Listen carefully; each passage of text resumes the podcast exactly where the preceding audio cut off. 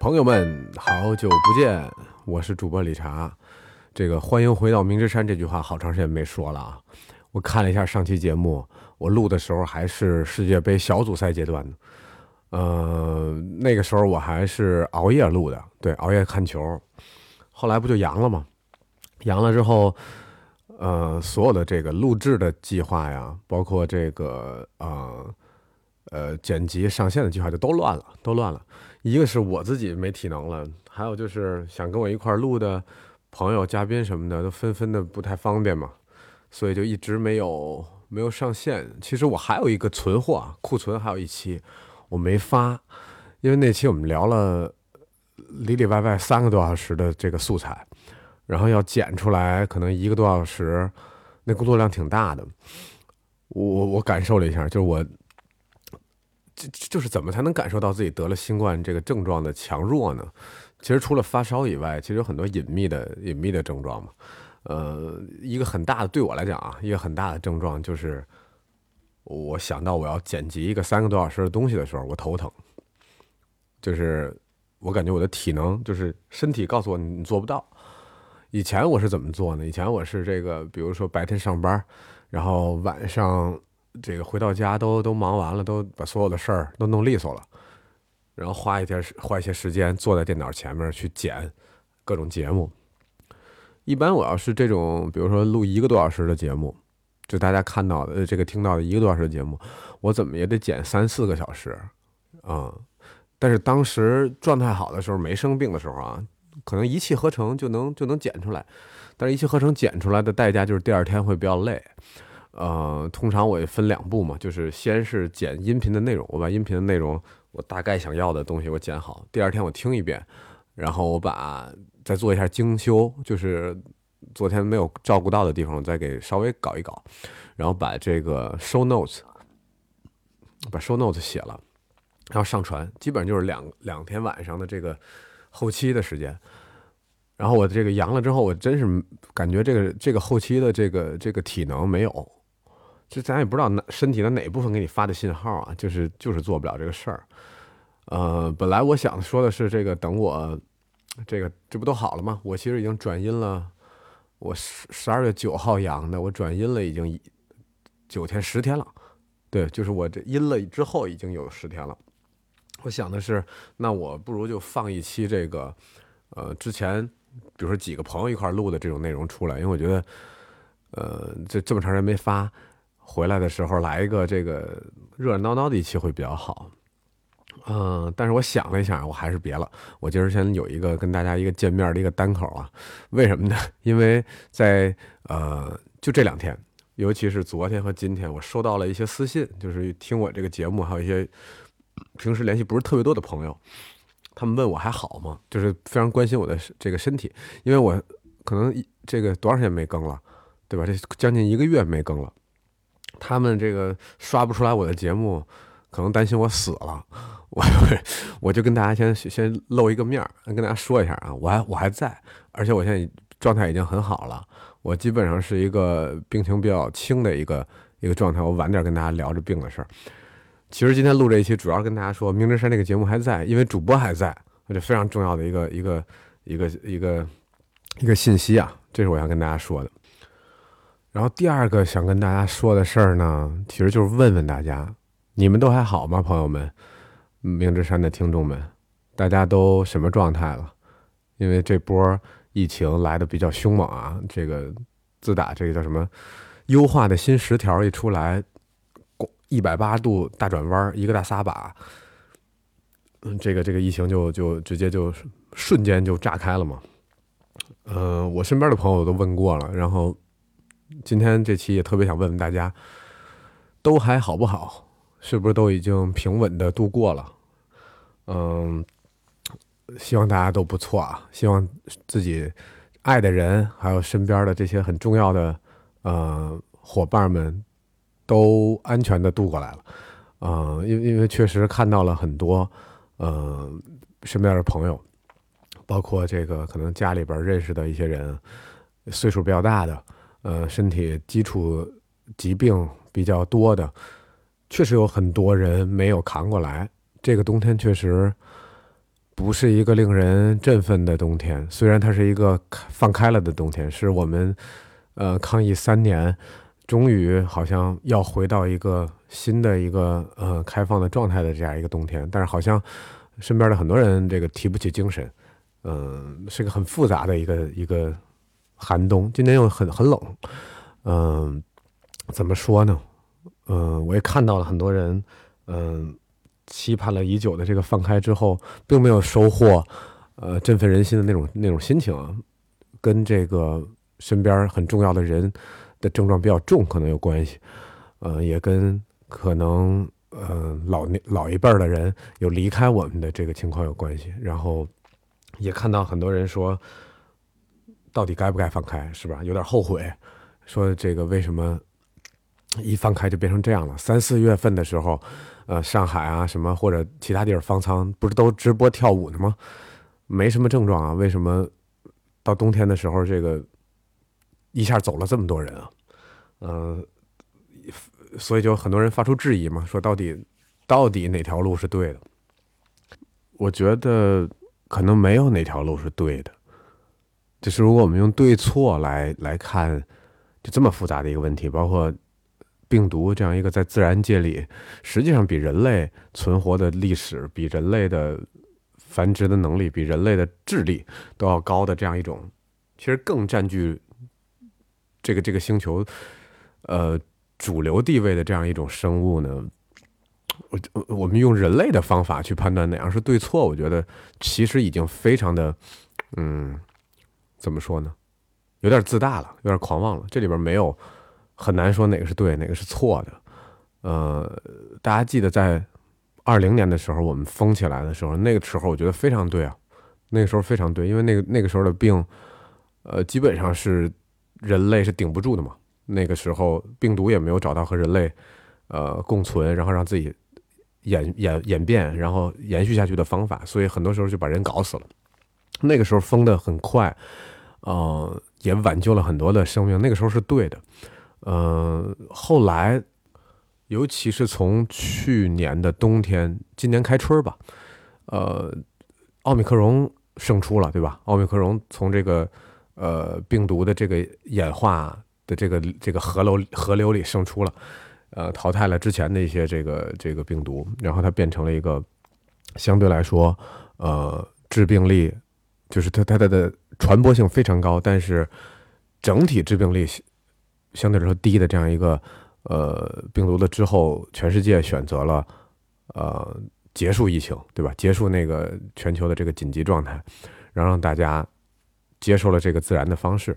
我们呢，在那个时候没有选择这条路，但那个时候其实呃已经有判断了，就是说以这个 R 等于十八的这样一个奥密克戎的传播力，呃，我们的那种传传统的那种阻断的风控模式其实。是封不住的。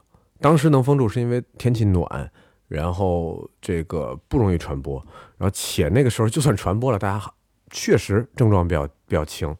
但是你看这个冬天，呃，即便在我们没放开的时候，好像疫情的这个传播已经非常的严重了，因为这就是病毒的一个特点嘛。到气温低的时候，到冬天的时候，它就是厉害。嗯，其实，在三四月份的时候，我们已经知道了，就是传统的风控方法风控不了奥密克戎。就是做不到，所以说在这件这件事上，其实没有对和错，只有好和不够好，就是哪个是好一点的方法，哪个是不够好的方法。呃，从可持续性和这个整个，呃，这样说可能有人觉得我站着说话不腰疼啊，但是确实是这样，就是说你从整体情况下，首先你风控还有用吗？你能封多久，对吧？呃，你你的财力，你的整个。呃，风控所带来的副作用，它的副产品，呃，有多大？它的不好的影响有多大？其实大家有一个理性的判断，就是，呃，可能是封不住了。然后，且如果你一直封下去，对财政、对经济、对很多健康的人造成的，呃，这个 COVID 以外的这个这个伤害，其实已经有可能会大于这个 COVID。放开之后的这这一波冲击了，对吧？我们看到这个健康的人，我们看到比如说成年人、中年人、年轻人面临的这个吃不上饭的一个情况，对吧？就是经济上巨大的问题，失业的问题，然后包括这个年轻人这么多的这个这个应届毕业生，面对这样的经济，他就业没有没有保证，对吧？这个都出现了，呃，包括心理疾病，对吧？抑郁症，然后有有很多的这个副作用的产生，然后大家因为风控，应该接受医疗治疗的人接受不到应有的治疗和和关照。然后也有人因此离开我们，对吧？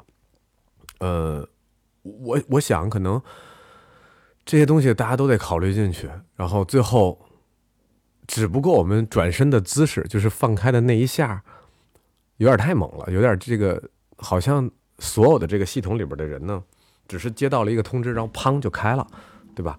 并没有一些这个相应的准备，比如说一下就出现了药不够，对吧？大家连退烧药都没有了。之前是三年不让你买，然后当你有的时候发现这个供货不足，呃，我们也没有足够的这个制氧机啊，或者是老年人的，就是给他们的这些自我保护措施的一些培训、培训啊，或者一些叫什么普及的知识都没有做，然后就开了。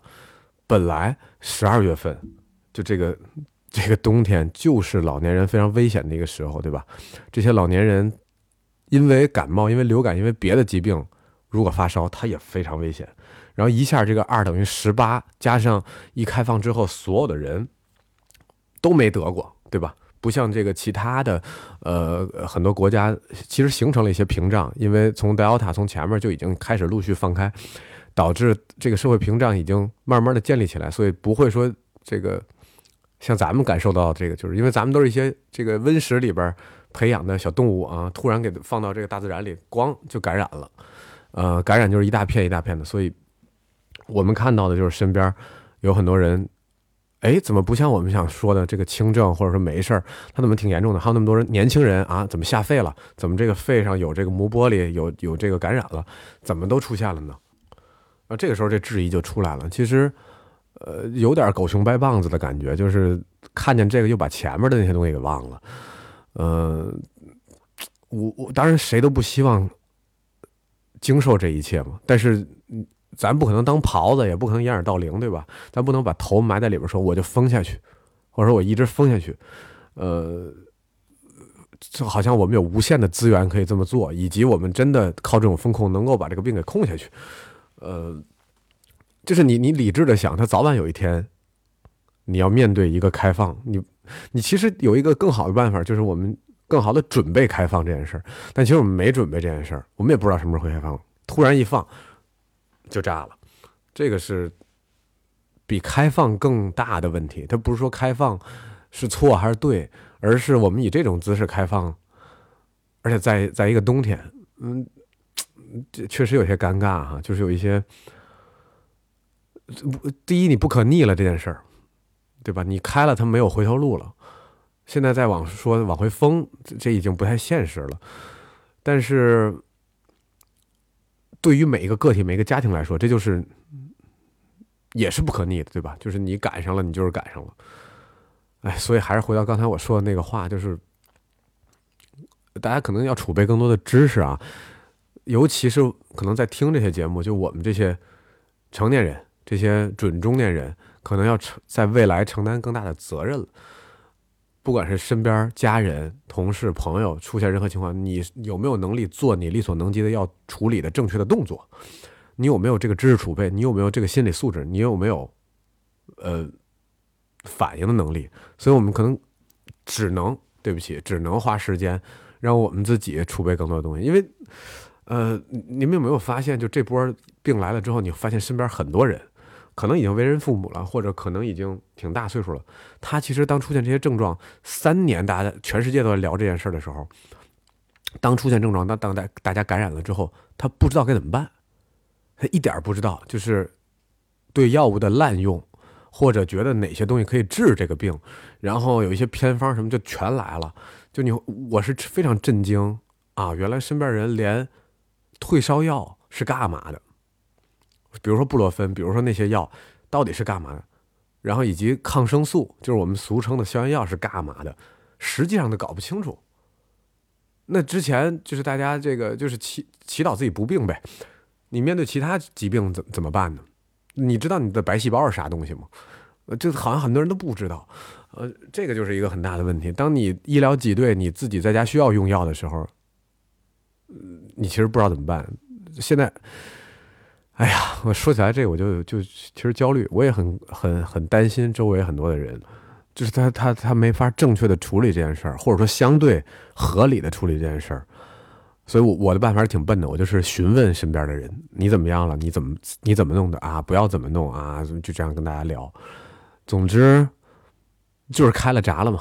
就是这件事儿，其实其实我们处于一个和平或者说一个平稳的年代，时间很长了。这种动荡的时期，可能大家很多人这辈子没经历过。但是我我跟家里的一些老人啊，或者一些对吧年龄比较大的人去聊这个事儿的时候，他们说，其实很多时候。在他们的一生里，这样的时刻是出现过的，对吧？呃，那个时候你做些有用的事儿，保护好身边的人。虽然说让个体来承担这件事儿挺混蛋的，但是呢，这是两方面，对吧？这是两码事儿。就是他首先我们可以骂这件事儿，让个体来完全承担不好的，这个我也同意。但是同时，当你身处这个环境里，你是一个成年人，你是家里边的一个。呃，已经算顶梁柱了，对吧？这样一个情况下，你怎么办？你要不要处理？你要不要要不要把该背的东西背好？你要不要知道，当出现不太好的紧急的情况下应该怎么办？我觉得这个都是大家需要学习的，需要，也是一种成长吧。就只能 只能这样安慰自己了。所以还是回到最开始说的那个话，朋友们，你们都好吗？你们还好吗？嗯，最该坚强的我们这些人。呃，希望你们都好，然后能够有能力处理，呃，一些呃紧急的或者说需要我们处理的一些情况。哎呀，这个就不说那么多了，然后还是跟大家聊点别的哈。今天就是一闲聊，今天就好久没见了，跟大家闲聊一下。你们的症状严重吗？你们阳的时候？呃，我发现啊，就是确实如这个这个海外一些这个统计。所说啊，好像平时有这个运动基础的人，确实症状会轻一些，呃，他的恢复能力也强一点。所以我大言不惭的说，这个虽然我不是那种对自己自律特别强的人，但是我也保持了一些这个呃日常的这个有质量的运动，然后我觉得对我还是很有帮助的。我希望大家好了之后啊，都能都能都能就是规律的从事一些运动。一些体育体育锻炼，真的是到关键时刻还是有用的。之前我我们在聊体育的时候，经常聊这个体育本身就有意义，不需要说它带给我们什么好处。但是你看，在今天这个情况下，它还是有一丢丢好处的。就是我也问过我身边，比如说我球队里的这些常年我们一块打球的，呃，不同年龄段的这些朋友，我也问过一些常年从事不同运动的朋友，统一他们的这个症状。或者说我们的症状都比较像，就是会高烧，然后高烧的时间比较短，呃，一两天，然后就这个免疫力干完自己的活儿之后，这烧就退了。退完之后呢，呃，其他症状多少都有点，但是没有那么严重。比如说我，呃，确实乏力啊，确实乏力，确实很累，确实头疼，但是没有说这个电钻钻脑袋那个那个疼，嗓子有点疼，但是嗓子也没有到吞刀片那么疼。咳嗽嘛，咳，但是也没有说咳的睡不着觉，发烧呢，烧了两天，呃，基本上这是我所所有的这个症状了。我我最难恢复的其实就是我的体力，呃，我我我这个确实在呃阳了之后，到未来的十天甚至十一天的里边，我是这个前所未有的能睡嗜睡啊，就特别累。嗯，待一会儿就想睡觉，我随时躺在那儿就能睡一觉，呃，这是我很少的，因为我平时就是六七小时的睡眠就够了。然后，但是那几天我真的是这个需要睡觉，需要大量的睡觉，然后很累，然后也不是特别饿，味觉和嗅觉呢保留了味觉，丧失了一些嗅觉，是这样一个情况。嗯，但我觉得整体比我的那个就是做好的这个思想准备的要来的轻一点儿。嗯，然后相对来说就就过去了。嗯，现在最大的问题就是我什么时候能恢复到病之前的这个体能，呃，整个这个状态能恢复。呃，这个这个，我记得我复工之后去办公室，如果开会超过这一个小时，缺氧，就我超过一小时我特累，然后脑袋都懵了，然后感觉得得躺那儿缓会儿那种感觉，呃。也确实不想运动，连你你说你说吧，我连节目都不想剪，我都不想录，我确实没那个体能，我没有办法做到下班回家打开电脑去剪节目，我觉得那就已经非常累了，对我来讲，我也没有运动的欲望，嗯，但是但是整体还是好的，所以就还是说这个体育锻炼，日常的这个规律的体育锻炼还是有好处的，以后大家可以这个痊愈了之后加加入一些这样的这个。日程表里面能加入一些这个运动的内容，我觉得会非常好。然后我也跟其他的一些这个比较专业的运动方面的这个人讨论了一下，就是现在大家很关心嘛，就是这个这个阳康之后到底怎么恢复体育锻炼，到底怎么做这件事情？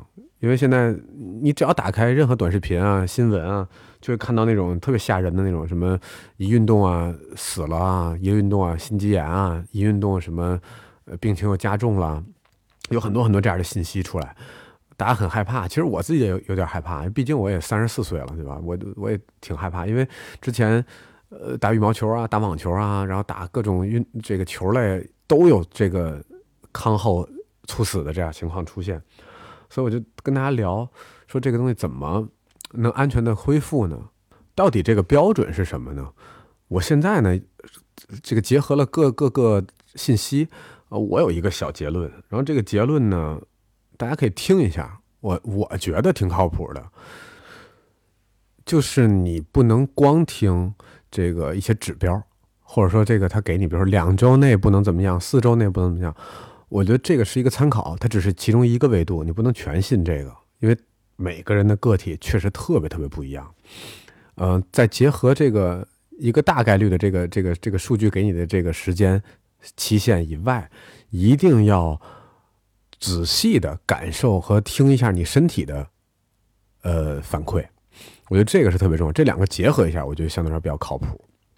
呃，首先，比如说像我前一阵儿呃这个康刚刚阳康的时候，实际上我的身体给我的信号就是我不想运动，我不能运动，然后我也不能劳累，这个东西是很清晰的一个信号，你感受到了，你要尊重它。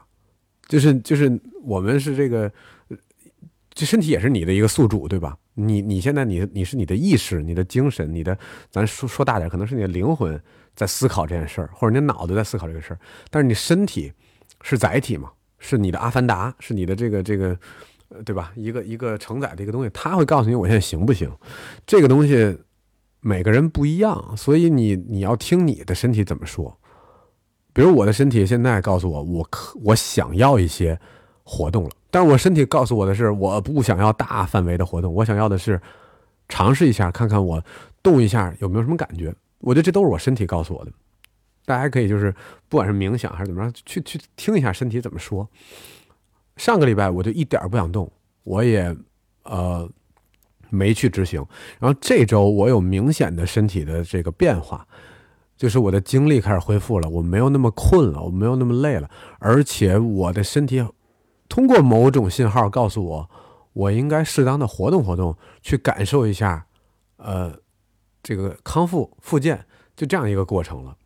呃，于是我就听了他的建议，我周一的时候呢，我去球馆里，我稍微呃拿了一个篮球，我稍微去活动了活动，当然我肯定没有去参加。全场的对抗性的这种比赛，我也没有去打这高强度的这什么一对一啊，这种对抗都没有。我做了什么呢？我就是，呃，正常的热身，正常的运球的一些小的训练，然后关注我自己的心率的变化，然后做一些投篮的低强度的投篮训练，啊，没有什么特别大压力的。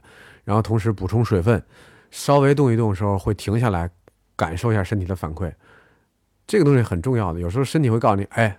我很疲劳了，像是那种就是打了三个小时球、四个小时球以后那种特别疲劳，或者说我熬了夜那种感觉，那你就应该停，确实应该停。然后你回来观察一天一两天，看看身体怎么反馈。这个东西都是有这个缓冲期的。其实很多时候是就怕你这个就是太粗了、太糙了，没有听自己身体的反馈，就是刚就就就干了。我觉得那个东西就是不尊重自己，不尊重自己的这个肉身啊。呃，所以所以我觉得这个你的你的数据，这个网上说的那些东西，包括什么 WHO 或者一些运动的期刊发表的多长时间能能够恢复训练，我觉得这个东西参考。当然也要非常非常的这个了解自己的身体，去听他的一个感受。我觉得三年之后，大家至少要培养一个能力，就是能够感知自己，变得更敏感。我觉得这个是很很重要的一个能力。你身体到底要不要？之前还有一个人开玩笑说，说他怎么知道自己能好了呢？就是之前他在病的时候，以及转阴了之后的很长一段时间，他没有性欲，他不想有性生活，或者说。没有那种啊想到一些东西兴奋的感觉，那他觉得他的身体的能量能力还是没恢复。可能大家的注意力、你的免疫力、你的白细胞、你的各种的机能都在对抗那个病毒，他还没有闲余的空闲的时间来思考这些事。他觉得他什么时候能量好了呢？就是他有一天突然醒了之后，觉得嗯，那个感觉回来了，就是充满活力，然后渴望那件事儿的那个状态。他觉得哦。那其实就是身体的能量有闲余了嘛，有余闲的能力去去想这个事儿了。这就跟那就跟咱在社会里一样，你你赚钱你特穷，你没工夫想享受的事儿，或者你没工夫去想这个这个旅个游啊，或者说去玩个什么呀，听个音乐会啊，看个电影，你没有你就想赚钱，那说明你没能力应付那件事儿。但是，一旦你有闲余。有这八小时以外的一些时间，有一些可以支配的金钱的时候，那些东西就会来。那那个东西就是你可以承担的一个一个量，对吧？我觉得这个有时候社会是一个巨大的一个细胞，这个集合体跟身体很像的。你宇宙也是这样一个状态。所以我我想跟大家说的就是，你可结合那些科学的数据，然后一定要观测自己身体的感受。如果比如说有的人就是我我四周了，人说四周一个月没问题了，但你四周你运动你还是喘，你心率上的巨快，那你说你是信那四周还是信你身体的反应呢？你是不是得结合一下来听啊？有的人他其实两周，比如说一些这个高水高水平运动员或者他底子非常好、心肺能力很强的人，他就是阳康之后一个礼拜，他的身体充满能量，他可以动了，他而且他这个循序渐进的。听从了自己的反馈几次之后，发现没问题，他上去了，他也没事儿。所以大家就是要辩证的看这个问题啊，就是首先我们鼓励大家在完全完全康复之后，培养和和和形成一个长期的规律的运动的习惯，来抵御以后不管什么样的疾病，这都有帮助。第二就是怎么观测自己什么时候可以运动，什么时候可以。去做这样的事儿，我把我的看法跟大家分享。嗯，我觉得就是两个要一块儿看，两个交叉验证是很重要的。所以就是避免逞能，这当然是必须的，但是也不要过度的吓自己。你过度的吓自己这件事儿也很消耗，对吧？这说回来就是，比如说你你，其实你对身体如果敏感的话，你你在新冠的过程中。就是你，你在病程之中，你是能感受到一些细微的变化。你身体可能一些分泌的指标啊，一些激素都不一样。因为我就感觉到了，呃，除了这种肉身的疼痛或者说难受以外，有一个很明显的我的症状，就是或者是说这个病毒带来的副作用，就是我情绪上是受影响的。就这种情绪影响，不是说我今天不高兴，我我怎么着的，而是确实因为身体的某些指标或者某些内分泌的变化，导致我的情绪低落。它就有点像那个抑郁症那种感觉，它它不是你，呃，怎么调整的问题，它就是指标和你身体的这个状态不对。我当时怎么感受到这个呢？因为当时在家里歇着嘛，在家里歇着，呃，有呃，基本上有一个一周基本上没工作，偶尔处理一点事情，但是大部分时间就是休息，然后在家里，嗯，晚上我可能会看一些电影啊、电视什么的，然后本来觉得这个东西是一个放松。但我那几天就是提不起任何兴趣，没有任何一个影视内容、书或者反正任何类型的内容、播客都吸引不了我，我觉得都没什么意思。然后，然后做点什么呢？也不想做。然后那个时候是我觉得，哦，我的情绪是低落的，我这些东西刺激不到我，他给不到我原来他们能给我的东西。呃，我什么时候觉得我身体好了呢？除了我想运动之外，就是我。有一天开始想看电影了，就在家里，就周末的时候，我想去能够沉浸下去，有那个余闲的精力和呃感知能力来吸收或者来接收一部两个小时的东西的内容了。那个时候也是我觉得哦，我我变变好了的一个非常关键的一个节点。就这些小的细节、小的变化，其实都是你理解自己和衡量自己下一步可能能干点什么的一个一个指标。有有的时候被我们就忽略了，我们就就不太相信自己，非得去网上看这个抖音上那些什么所谓的专家呀，什么一些网红号怎么说，就是那些东西把你吓死了。但是你自己身体给了你很多信息，你都没听，或者说你都忽略掉了，就跟那个当时那个超体那个 Lucy 似的，就是斯嘉丽约翰逊那个，就你大脑可能你你当时连百分之四都没使到，对吧？就是你大脑你开发的比较好的时候，你可能能够感觉到更多，感知到更多的信息。但是我们在病的时候，或者我们现在处于一个混沌的状态下，我们忽略了非常非常大的一个信息源，就是我们自己身体本身。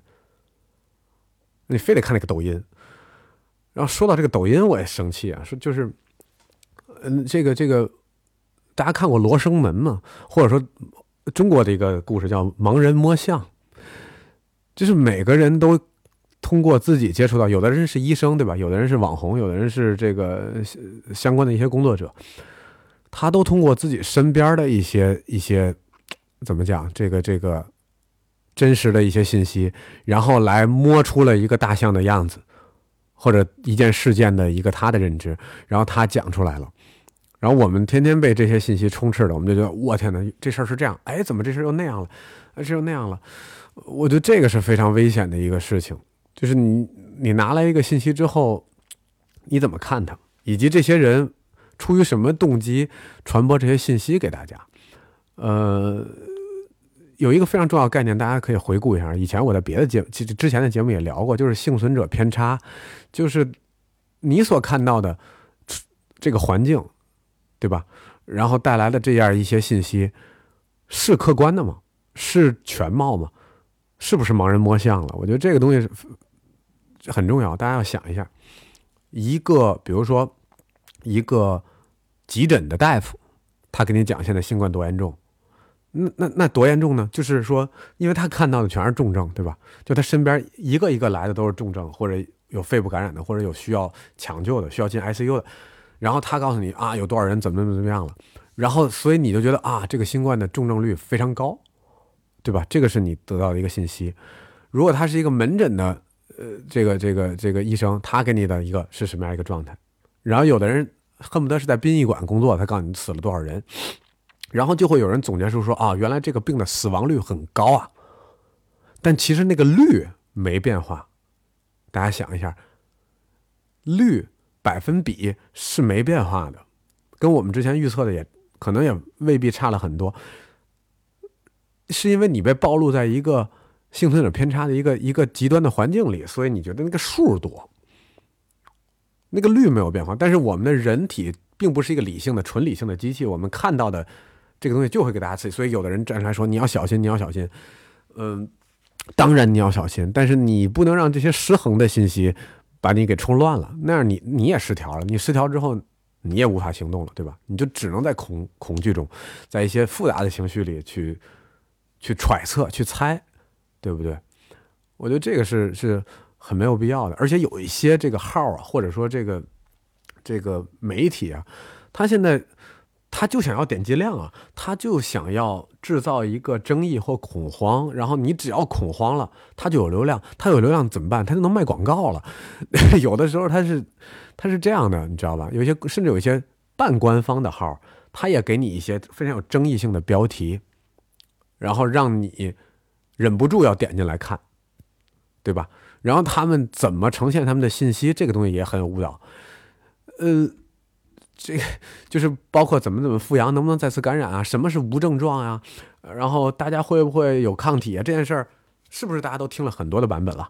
然后众说纷纭的，然后搞得大家很焦虑。甚至有一阵儿，我记得大家认为无症状是没有肺部感染就是无症状，你发烧发四十度也叫无症状，不是的，对吧？我们如果交叉验证一下这些信息，发现无症状说的就是完全没有症状，没有出现任何显性的症状。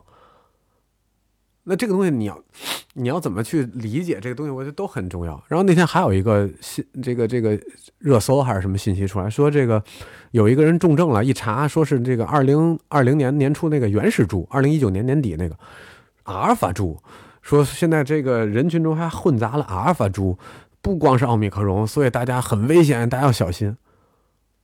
我说，如果我们要信这个的话，那就没法活了。那那。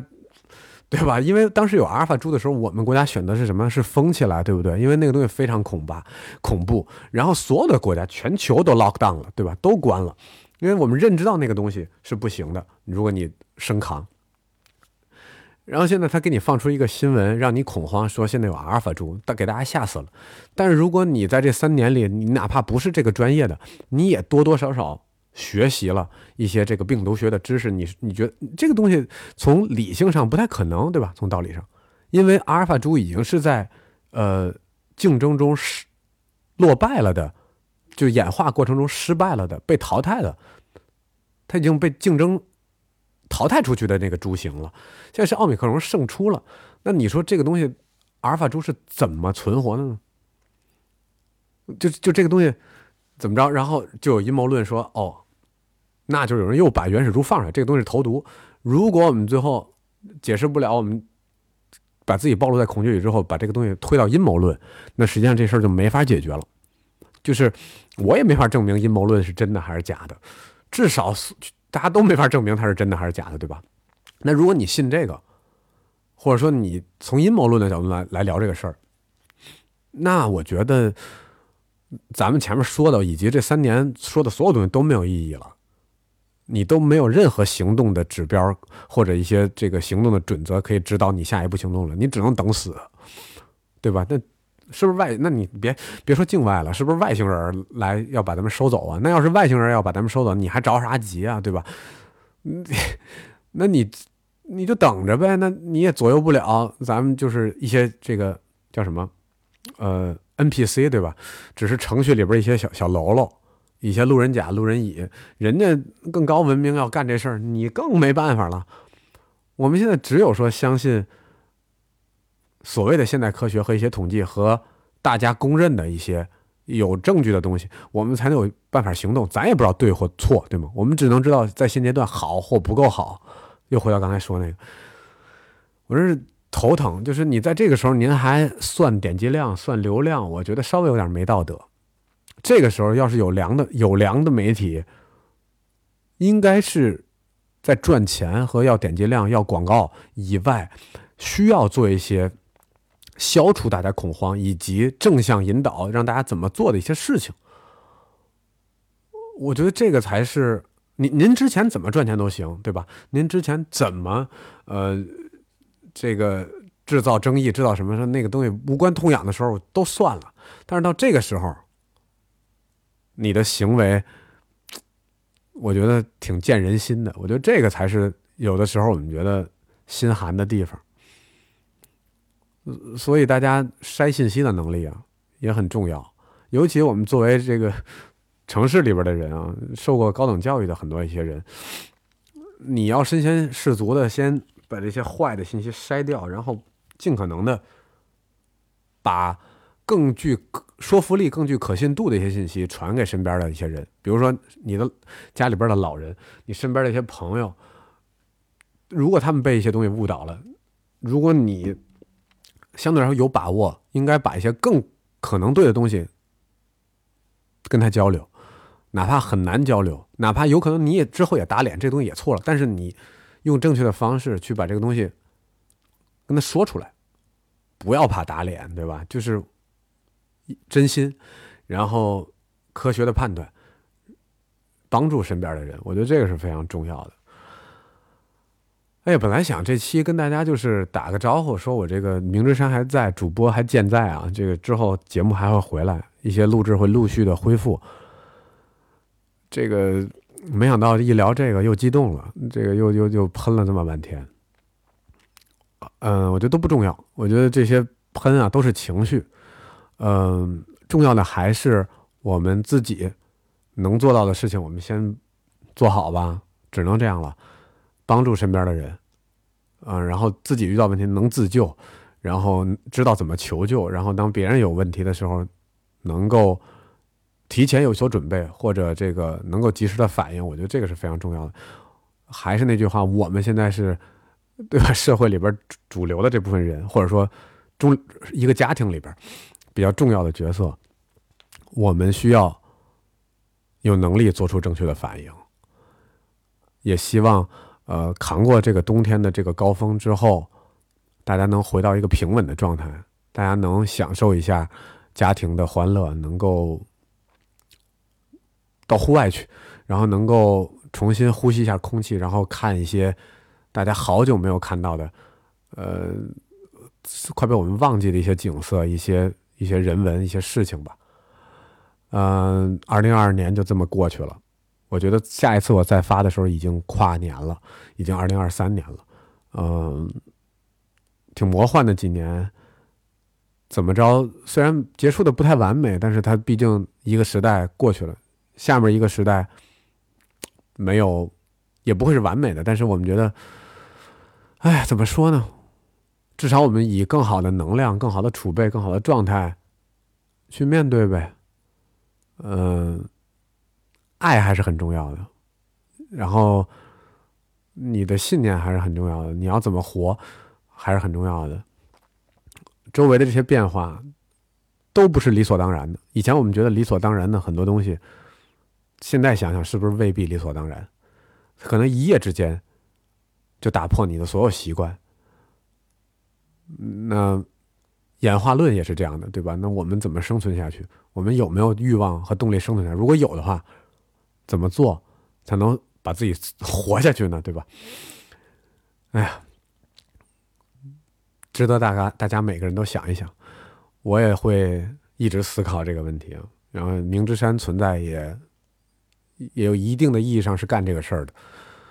所以，希望下次我们聊一些欢乐的话题。我下一期呢，应该会放出我之前录的一期，就是我们几个朋友呃回顾了一下之前的二十年。一些非常美好的一些节点、一些时刻，放一些好玩的回忆给大家。嗯，下次二零二三年，我们以一个开心的方式开启。谢谢大家回到明之山，主播还在，好吧？大家下期见。